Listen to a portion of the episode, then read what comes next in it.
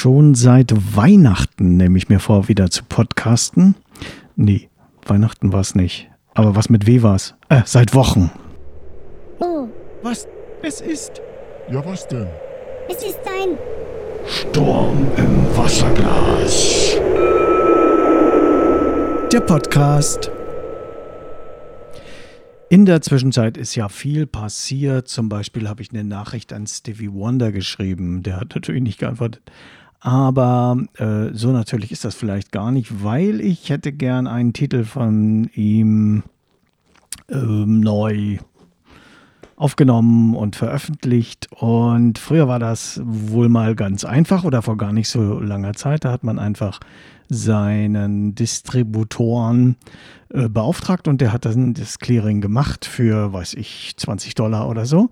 Und dann gab es Clearingstellen und äh, wahrscheinlich äh, hat da auch wieder die Internet über, äh, Quatsch, die Internetentwicklung, die äh, sich selber überholt.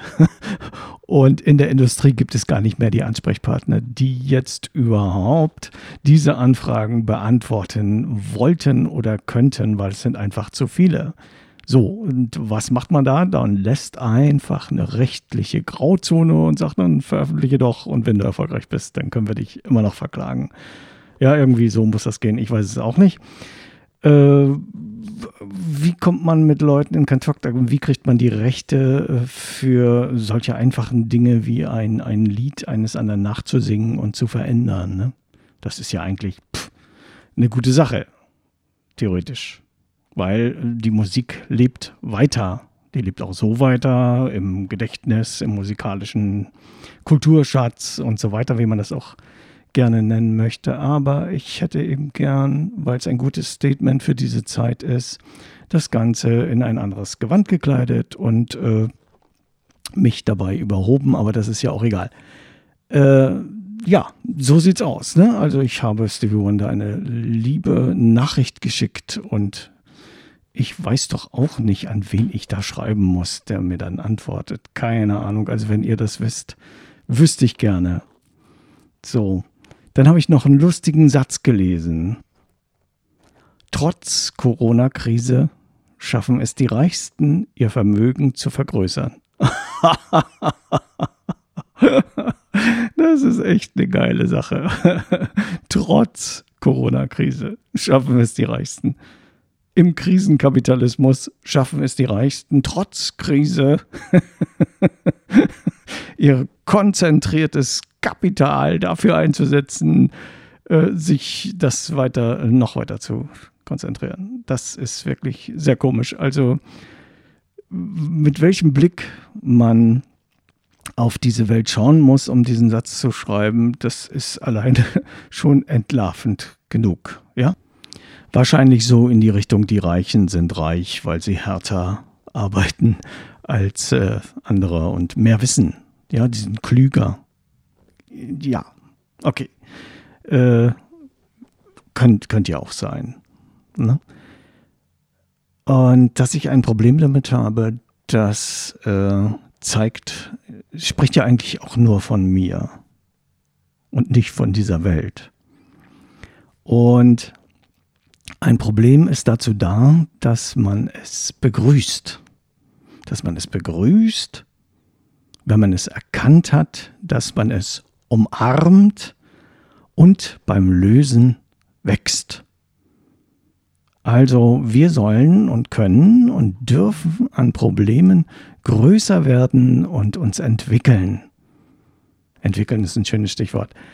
Und unsere Probleme, die wir haben äh, mit Aussagen anderer, mit unserem Leben, mit irgendwelche Probleme, ja, von der kaputten Waschmaschine bis äh, zum defekten Wasserleitung, bis äh, zum defekten Leben, bis zum funktionierenden Leben. Es gibt ja so viele Probleme.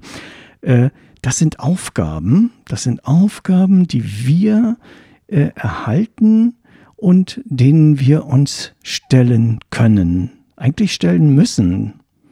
Und das sind Herausforderungen, ja, sagt man ja, es gibt keine Probleme, es gibt eine Herausforderung, das ist aber totaler Quatsch, weil wenn man Probleme umarmt, dann kann ich diese Herausforderung gar nicht gebrauchen. Herausforderung heißt, ich bin äh, eine in mir geschlossene, äh, funktionierende Persönlichkeit und damit ich nicht einroste, kriege ich jetzt irgendwas vor die Füße geworfen und werde herausgefordert und kann es annehmen oder nicht. Und das ist eben bei Problemen nicht wirklich der Fall, denn Probleme bedrohen uns schon existenziell. Selbst die kleinen Sachen, die häufen sich dann zu großen auf, wenn wir sie links liegen lassen oder rechts oder in der Mitte. Äh, ganz schlimm ist, wenn man in der Mitte was liegen lässt, aber ich politisiere schon wieder.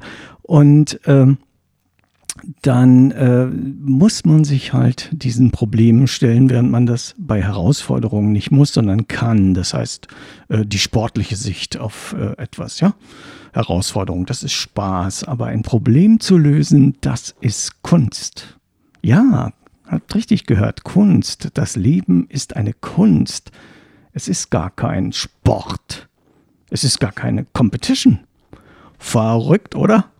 Das Leben ist eine Kunst. Sieh es doch mal so. Du bist ein Künstler, weil du es schaffst, in deinem Leben deine Probleme zu lösen. Crazy abgefahren, oder? Na, also. Und das Besondere an einer Kunst ist, dass sie eben in keiner Competition ist, sondern eine Kunst ist ein Ausdruck deiner Persönlichkeit, deiner ganz persönlichen Sicht auf diese Welt. Eine Sicht, die andere irritiert, im Guten wie im Schlechten, belustigt oder was auch immer. Auf jeden Fall die andere nicht kalt lässt. Und wenn es sie kalt lässt, ist es trotzdem Kunst. Äh, sonst äh, kann es auch weg, aber muss auch nicht, weil es kann alles ja Kunst sein. Ne? Und es kann ja auch alles Problem sein, aber muss ja auch nicht. Und deswegen umarmen wir die Probleme, schauen sie uns an, liebevoll, wenn das geht. Ne? Manche Probleme riechen ja auch ein bisschen und so weiter. Dann sind, kann man die nicht so liebevoll umarmen. Aber äh, das ist jetzt eine Metapher. Wir umarmen unsere Probleme und wir wachsen dann beim Lösen dieser Probleme. Und das äh, kann schon ein langer, schmerzlicher Prozess sein. Aber wer sagt denn, dass Kunst, die Kunst des Lebens, habe ich auch nicht erfunden, dass die jetzt nicht langwierig und schmerzhaft sein darf. Die darf auch schön und äh, wundervoll und großartig sein. Und vielleicht ist sie auch alles gleichzeitig. Und wir schauen uns aber immer nur, weil wir begrenzte Kapazitäten haben, Ausschnitte davon an. Im Grunde sind unsere Probleme also Chancen zu wachsen. Ja, jetzt steht er da und guckt, ne? Auf manche Chance zu wachsen verzichtet man dann doch ganz gern.